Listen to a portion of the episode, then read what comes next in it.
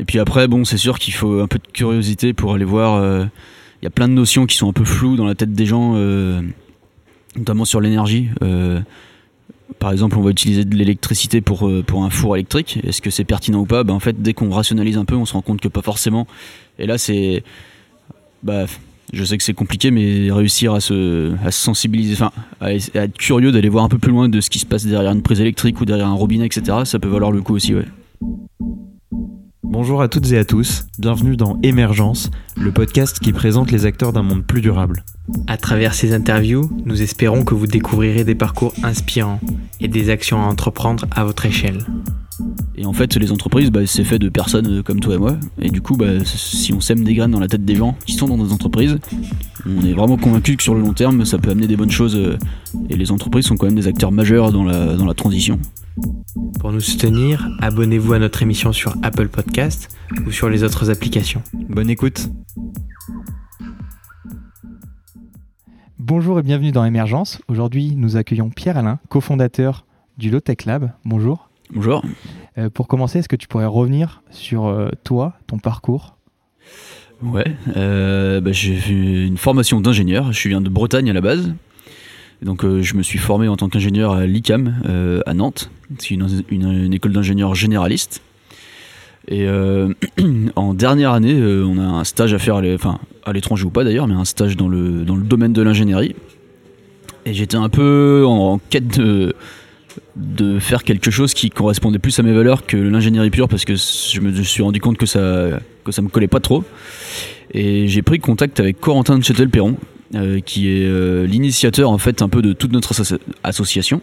Il était au Bangladesh et il cherchait euh, du monde pour l'aider à réaliser une chaîne de production artisanale de, matériaux composites à base de fibres de jute, qui est une plante qui pousse énormément là-bas et qui avait besoin d'un, enfin qui a besoin toujours d'ailleurs de bah, de, trouver de nouvelles débouchés qui permettent de donner de la valeur ajoutée à cette plante qui est très solide. Le savoir-faire est local, et il voilà, il n'y a que là-bas qu'on sait faire tout ça. Et en fait, euh, on peut lui retrouver de, plein d'applications modernes, euh, voilà, notamment dans la partie composite. Donc je l'ai rejoint pendant six mois à la base euh, au Bangladesh. Et en fait, ça nous a complètement immergé dans une nouvelle culture où on s'est rendu compte que les gens ils se débrouillaient avec peu de choses pour répondre à leurs besoins. Il y avait une sorte de bonne ambiance et de créativité locale, voilà. Et on a commencé à mettre le nez du coup dans, le monde bah, de ce qu'on appellera plus tard nous des low-tech. Et donc euh, bah voilà, suite à ça, en fait, bah, il y a plein d'autres gens qui ont rejoint l'assaut, enfin le projet à la base. Ensuite, on a monté l'association euh, Low-Tech Lab fin 2013. Et depuis, en fait, on fait des projets de... qui nous permettent à la fois d'aller sur le terrain pour rencontrer des acteurs des low-tech un peu partout dans le monde. aussi nous-mêmes de nous on va dire, de, tester sur nous-mêmes ces systèmes-là pour qu'on soit aussi légitime et convaincu que c'est utile. Et on essaye de le diffuser au plus grand nombre en utilisant l'open source. Et donc aujourd'hui, dans l'association, il y a trois projets majeurs. Il y a l'expédition Nomade des mers qui est portée par Corentin. qui C'est un bateau qui fait le tour du monde à la rencontre d'inventeurs de, low-tech, principalement sur les pays de la ceinture tropicale. Euh, moi, avec Clément, on porte le projet de, la, maison low-tech. En fait, c'est de voir dans un contexte occidental quel système low-tech pourrait nous permettre de consommer beaucoup moins et voir pourquoi pas de gagner en confort de vie euh, tout en réduisant nos dépenses. Et Quentin, lui, porte un autre projet qui est la, suite directe de, ce qu'on faisait au Bangladesh. C'est la réalisation d'une petite voiture prototype qui va intégrer plein de nouveaux matériaux en fibre de jute.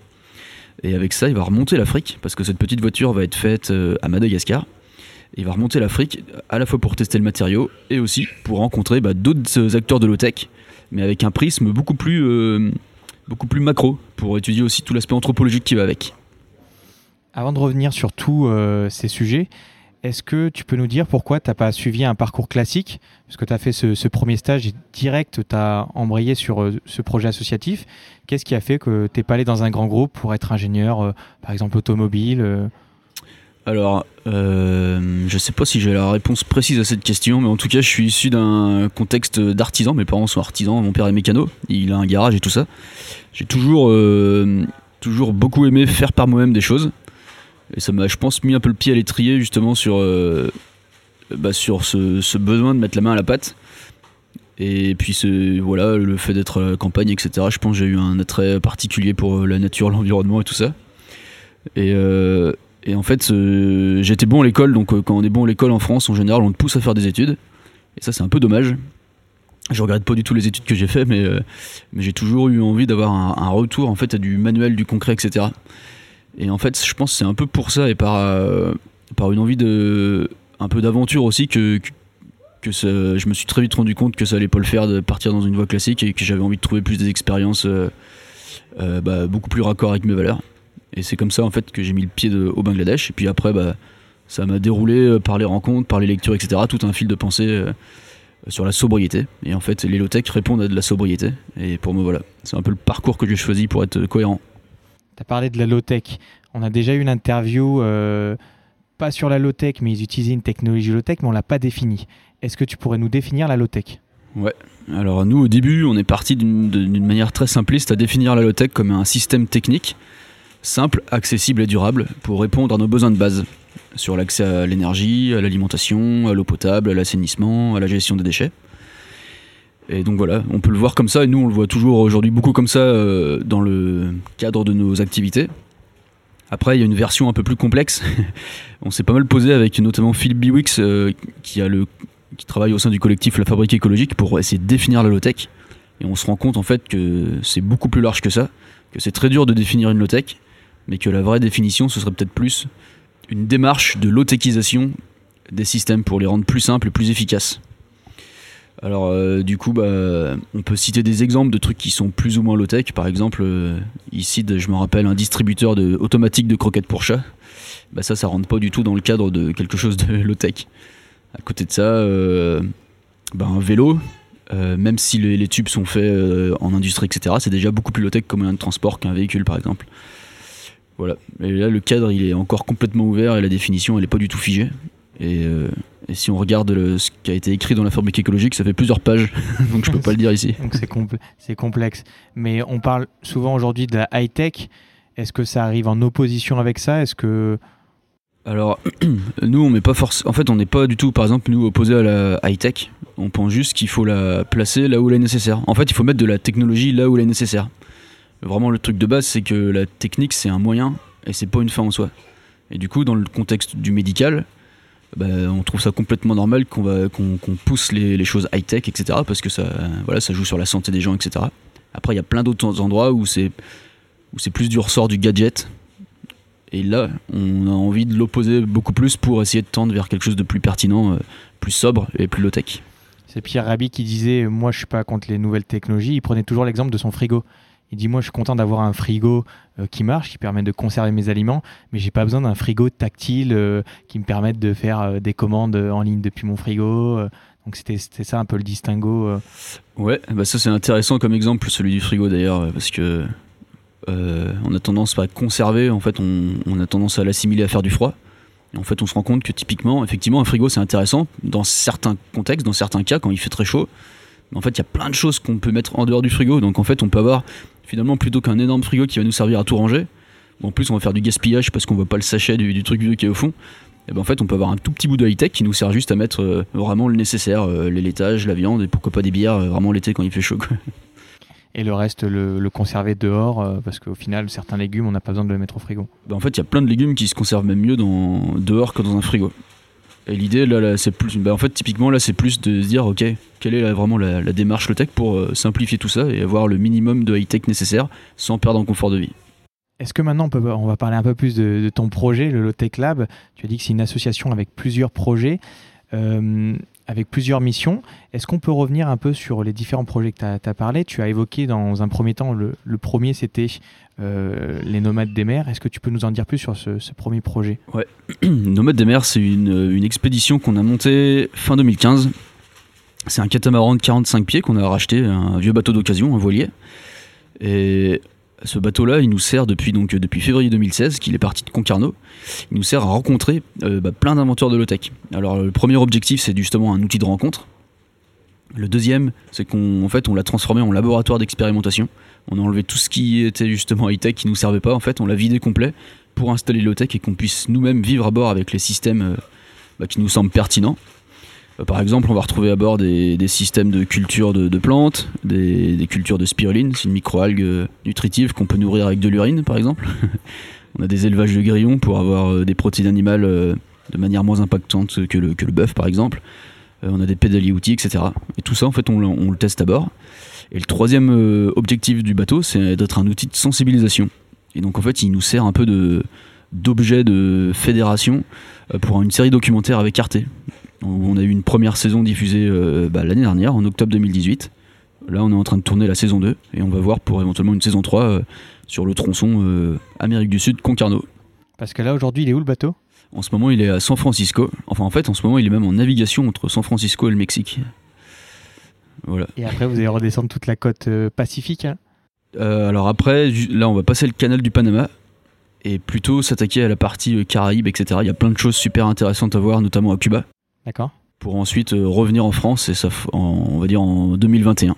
Ok, et qu'est-ce qu'il y a à Cuba? Ils sont restés euh, plutôt low-tech là-bas? Bah, en fait, ce qui est hyper intéressant avec le contexte cubain, c'est qu'avec l'embargo euh, qu'ils ont subi, eh ben, ils ont dû développer euh, sur l'aspect euh, pardon, agricole, voilà, excuse-moi.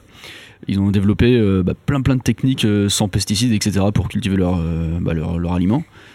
Et même sur tout l'aspect mécanique, etc. Toutes les vieilles voitures, en fait, souvent la carrosserie est vieille, mais dedans c'est complètement trafiqué. Et en fait, c'est ça que nous on aime bien trouver, c'est que on pense qu'il y a beaucoup plus d'innovation qui se passe quand on est sous contrainte que quand on a un budget limité pour faire des choses. En tout cas, l'innovation répond vraiment à des besoins. Et donc, c'est intéressant de voir ces innovations dans des pays, euh, on peut dire, moins développés que les pays occidentaux? Eh ben, en tout cas, nous, c'est vraiment la première porte euh, par laquelle on est, on est passé pour découvrir des low-tech. Parce que on pense vraiment que c'est sous contrainte, quand on a peu de ressources, euh, que, bah, en fait, que ça amène à se creuser la tête pour trouver des solutions simples. Et après, bon, tu as, participé un peu à ce projet. Ensuite, tu as fait un tour de France. Ouais, alors là c'est intéressant. Donc en fait on fonctionne un peu par porteur de projet dans l'association. Donc au début euh, avec Corentin et Hélène on a, on a lancé l'expédition Nomade des mers. Et donc Corentin maintenant c'est lui qui est le permanent sur le bateau. Et moi à mon retour en France j'ai eu un peu un, un bug parce qu'il y avait plein de systèmes qu'on avait découverts euh, qui sont adaptés pour des contextes tropicaux. Mais concrètement moi je continuais euh, à vivre on va dire de manière traditionnelle dans, ma maison en France. Et du coup, j'ai commencé à me sentir un peu en décalage, euh, en dissonance cognitive, comme on dit. Et du coup, je me suis demandé, enfin, on s'est demandé avec l'équipe qu'il y a en France, eh ben, est-ce qu'il n'y a pas des systèmes low-tech qui pourraient répondre à nos besoins aussi, mais pour un contexte occidental? Et du coup, en parallèle du bateau qui lui euh, bah, continue son boulot, on a lancé euh, entre 2017 et 2018 ce qu'on a appelé le Low Tech Tour. Donc ça nous a permis pendant un an de rencontrer une douzaine de personnes qui développent ou qui utilisent des low tech pour l'habitat dans le contexte français. Alors au début c'était très tourné technique, on a fait des tutos euh, qu'on a mis en ligne, etc., des vidéos. Et en fait on se rend compte qu'il y a besoin d'aller plus loin pour diffuser ces systèmes. C'est-à-dire que la technique elle fait pas du tout 100% de la réponse à une problématique. Il faut comprendre des, données, euh, des données pardon, culturelles, euh, des données de, confort, etc. Et donc en fait pour pousser un peu la, la réflexion, on a pensé justement ce projet de maison low-tech qui est la suite directe. Donc en fait, on a construit une, petite maison au Saturbois, euh, une tiny house en fait, elle est sur roulette, ça nous permet de l'emmener partout pour faire de la sensibilisation. Et sur cette petite maison, on a installé toutes les low-tech qui nous semblaient pertinentes pour vivre euh, en autonomie avec euh, un regard très critique sur l'impact euh, écologique que ça engendre. Donc on réalisait ce qu'on appelle une analyse de cycle de vie avoir un regard critique sur le critère de la rentabilité économique, parce que ça c'est un levier très fort. Si on démontre que vivre avec des low-tech ça coûte moins cher, bah, c'est gagné.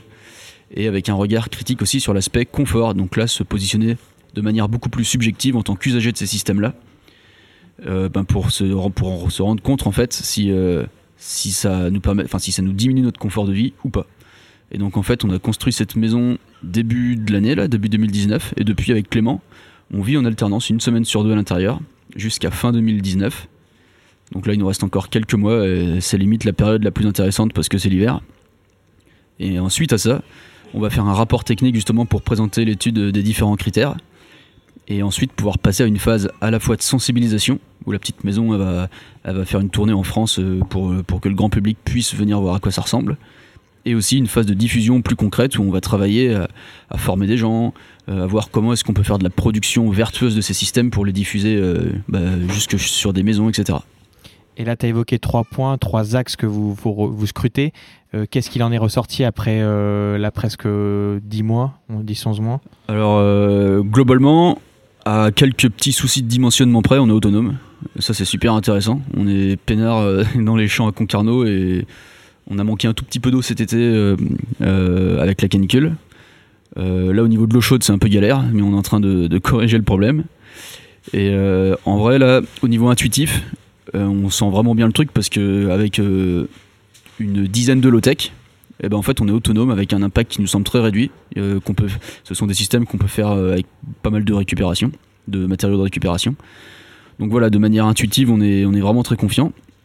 Mais faut pas qu'on s'arrête là. C'est pour ça que là, en ce moment, bah, je suis en train de bosser là-dessus à fond. Là, c'est avec Clément, on est en train de récolter toutes les données justement euh, concrètes d'analyse de cycle de vie, le coût des matériaux, etc. Pour vraiment avoir des chiffres sur cette intuition-là.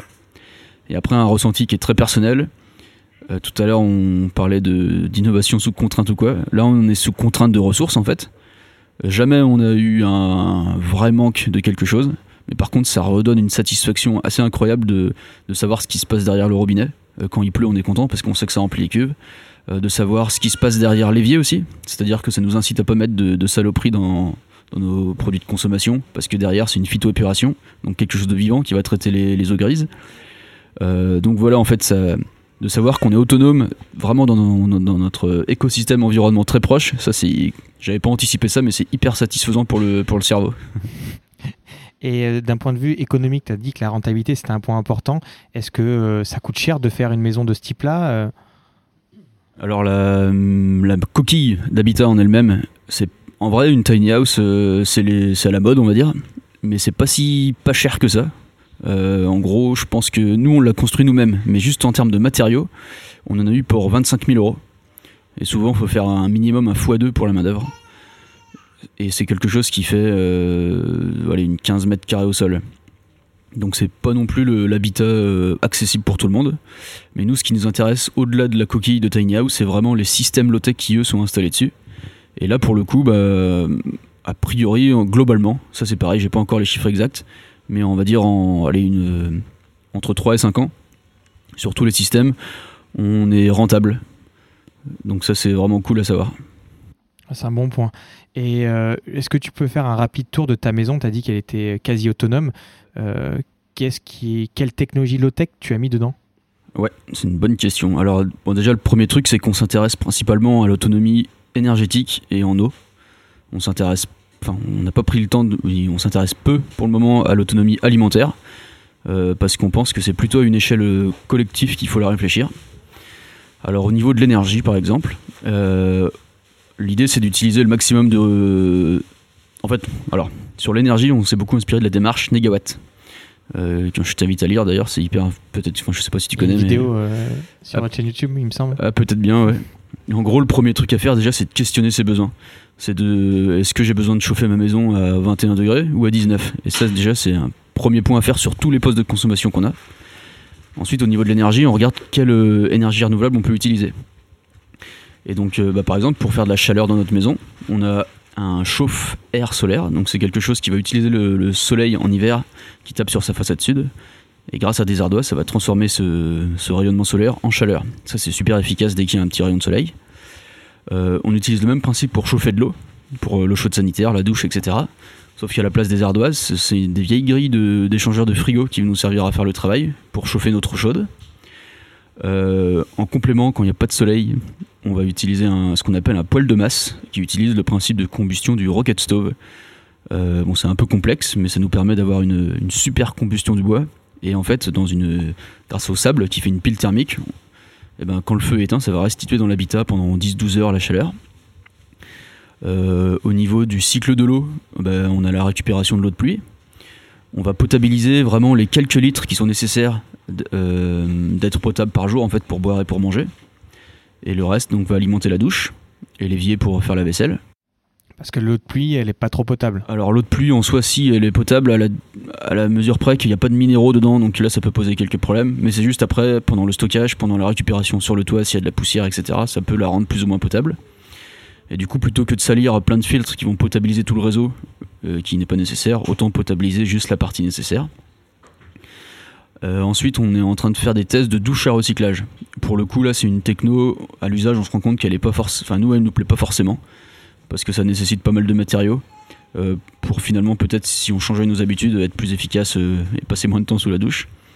Euh, on a des toilettes sèches, donc ça nous évite de mettre de, l'eau dans notre chasse d'eau. Et ça, c'est super intéressant. Ça permet d'économiser 20% de l'eau de sa maison. Quand on pense que souvent elle est potable, c'est impressionnant. Ensuite, une fois qu'on utilise l'eau, donc on a que des eaux grises.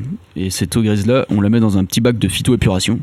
C'est donc un filtre avec des plantes et les bactéries dans le sol vont manger ce qui a dégradé euh, dans les eaux grises pour être remis dans l'environnement.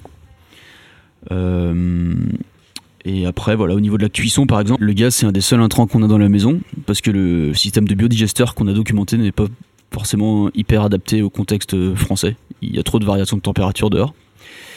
Et du coup, pour limiter cette consommation, on utilise une marmite norvégienne. C'est une sorte de thermos pour, la nourriture. Euh, voilà, en gros, on fait juste chauffer un petit peu le truc qu'on va faire mijoter, puis après on le met là-dedans, et ça finit de cuire euh, sur les heures qui viennent, et c'est chaud quand on veut le manger.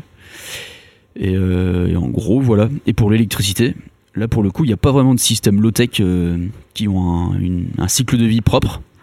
Du coup, en fait, on a mis des panneaux solaires photovoltaïques qui sont high-tech, mais tout le boulot, ça a été de se dire comment est-ce qu'on réduit à fond la consommation d'électricité. Et en fait, quand on regarde un peu ce qui consomme beaucoup, c'est dès qu'on veut faire de la chaleur. Du coup, tout ce qui fait de la chaleur ou ce qui tourne, comme qui a un moteur, etc., eh ben, soit on l'utilise pas, soit on utilise une autre source d'énergie. Et du coup, on a très peu de consommation électrique et on n'a jamais manqué de- d'élec. Tout à l'heure, tu as parlé de ce qui était le plus satisfaisant dans cette maison. Est-ce que tu peux nous dire qu'est-ce qui a été le plus dur? Le plus dur, bah, on a eu pas mal de soucis au niveau de l'eau chaude, en vrai.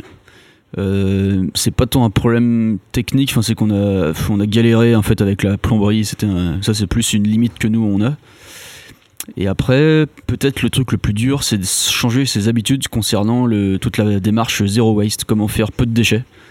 Et ça, c'est pas une low-tech, c'est vraiment une démarche, une habitude à prendre de, s'organiser pour faire ses courses. De, bah, en fait, nous par exemple, si on voit ce qui nous plombe, c'est les apéros quand il y a des gens qui viennent ou que nous on est le soir on invite du monde on n'a pas le temps d'aller faire les courses et ben en fait euh, c'est à ce moment là qu'on va acheter des plein de bouteilles qu'on aura plein de plein de déchets et en fait le plus dur c'est pas tant les, systèmes techniques c'est vraiment se changer ses habitudes Pour ceux qui le souhaitent, on a déjà fait deux épisodes sur le zéro déchet.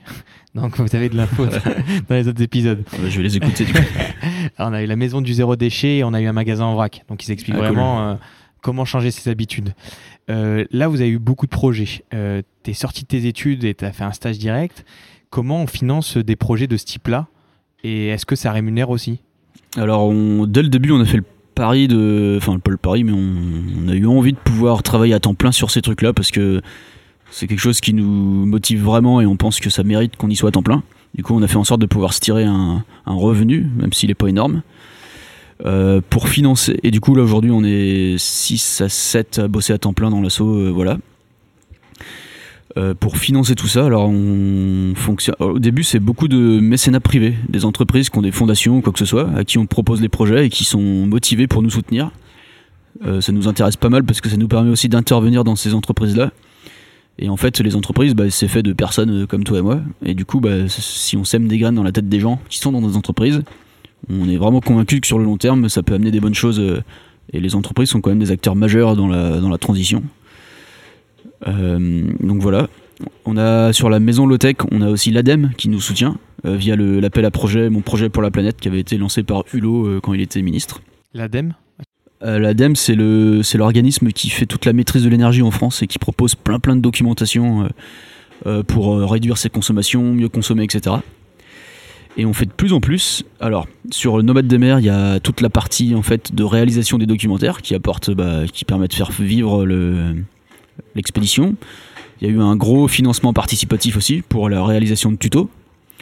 Et on fait de plus en plus de conseils aussi à des entreprises, euh, bah, encore une fois, parce qu'on pense vraiment que c'est un bon moyen de sensibiliser des gens en interne euh, à plus de sobriété.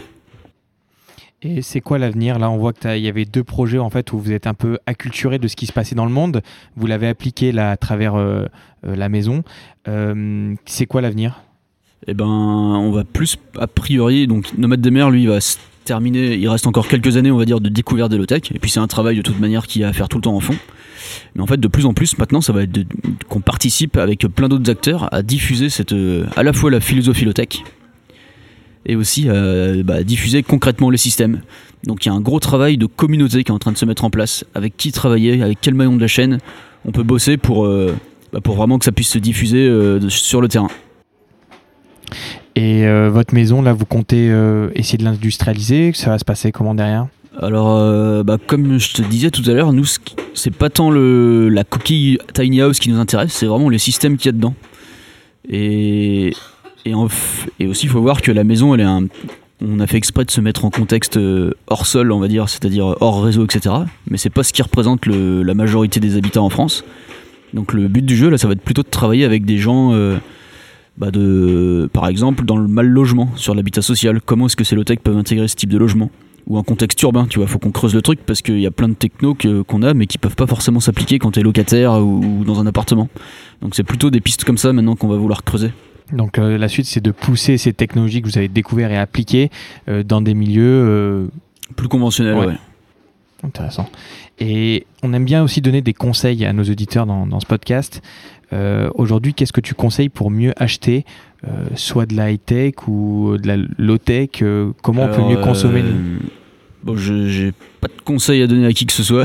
En tout cas, euh, un retour d'expérience pour, pour tout ce qui est ouais, en retour d'expérience, en vrai, le vrai premier truc, moi je trouve, c'est vraiment euh, c'est de questionner ses, ses besoins. quoi. C'est vraiment euh, de, de se poser, de se dire euh, de, de quoi j'ai vraiment besoin. quoi. Ça, en- ça empêche pas d'avoir des loisirs et tout, euh, bien, bien au contraire. Mais c'est vraiment de se dire, bah, euh, en fait, sur tous les aspects, que ce soit l'eau, l'alimentation, etc., c'est de quoi j'ai vraiment besoin. Où est-ce que je peux me le fournir de manière la plus la plus cool possible, euh, peut-être euh, avec peu d'emballage, peut-être en soutenant l'économie locale, etc. Mais il y a vraiment, pour moi, le, vrai premier truc, c'est questionner ses besoins. Et en fait, quand on pose tout ça sur le papier et que c'est un peu rationalisé, on voit très vite là où est-ce qu'on a la plus grosse marge d'action, peut-être en mettant le moins d'efforts, en fait. Parce que des fois, on va se dire, ah ça, ça m'embête, euh, ça va être dur à changer. En fait, ça représente une toute petite partie de, notre impact, parce que peut-être que notre truc caché, c'est les vidéos de chats qu'on regarde sur YouTube, tu vois, je sais pas. Mais c'est vraiment un peu le, le vrai premier truc, c'est ça, à mon sens. Donc prendre un carnet et se poser et lister euh, nos vrais besoins. Bah ouais ouais. Et puis après bon c'est sûr qu'il faut un peu de curiosité pour aller voir. euh, Il y a plein de notions qui sont un peu floues dans la tête des gens, euh, notamment sur l'énergie. Euh, par exemple on va utiliser de l'électricité pour, euh, pour un four électrique. Est-ce que c'est pertinent ou pas? Bah, En fait dès qu'on rationalise un peu on se rend compte que pas forcément. Et là c'est...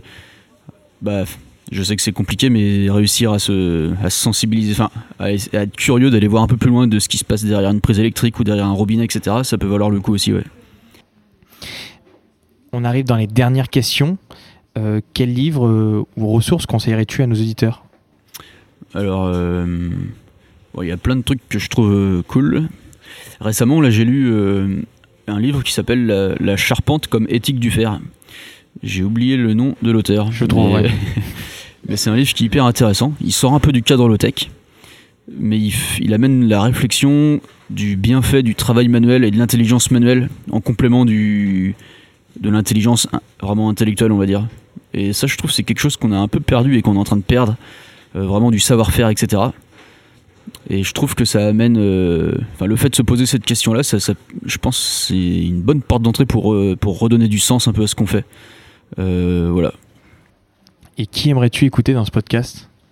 Alors, euh, alors là, il y a un, bon, c'est, un anglais que j'ai découvert il y a pas très longtemps. Il s'appelle Tim Hunkins. C'est une sorte d'ingénieur ingénieux qui vit en Angleterre et qui bricole plein de choses. Et en fait, il m'a fait découvrir un article récemment qui dit que la technologie ce serait euh, une sorte de besoin de base de l'homme, au même titre que boire, manger, etc. Et bref, c'est quelqu'un qui a l'air assez euh, une sorte de bon énergumène avec pas mal de bonnes idées et une bonne philosophie. Donc j'aimerais bien l'écouter. Ok, bon, t'es le premier à me, à me demander une personne à l'étranger, donc j'irai en Angleterre en train. Et où c'est qu'on peut vous retrouver?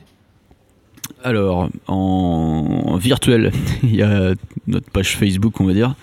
Il y a, on a pas mal de vidéos sur YouTube et puis il y a notre site, le bah, où il y a pas mal de tutos. Et puis en fait, là, n'importe qui peut participer, faire des critiques, poster des choses, etc. Et après, en, en concret, on est basé à Concarneau, nous, au bout de la Bretagne, donc faut se bouger un peu. Et on est souvent euh, sur Paris pour des événements, et notamment là, euh, à la Maker Faire de Paris, fin novembre. Ben, merci pour toutes ces précisions. Je mettrai tous les liens à la fin de ce podcast et on te souhaite bon courage pour ces beaux projets. Bah merci, merci à vous. Si vous avez apprécié cette interview, faites-le savoir à notre invité sur les réseaux sociaux. Vous trouverez les liens sur notre site internet émergence.co, ainsi que toutes les ressources pour approfondir le sujet. Et si vous voulez nous donner un petit coup de pouce, rien de plus simple, vous pouvez mettre un 5 étoiles sur Apple Podcast, vous abonner à l'émission sur les plateformes d'écoute ou partager l'épisode dans votre entourage. Et pour ne manquer vraiment aucune actualité, vous pouvez nous suivre sur notre newsletter, Instagram ou notre compte Facebook. Nous tenons également à remercier Bertrand Jacquet pour la création de la musique du générique. À dans deux semaines pour le prochain épisode. Bye bye.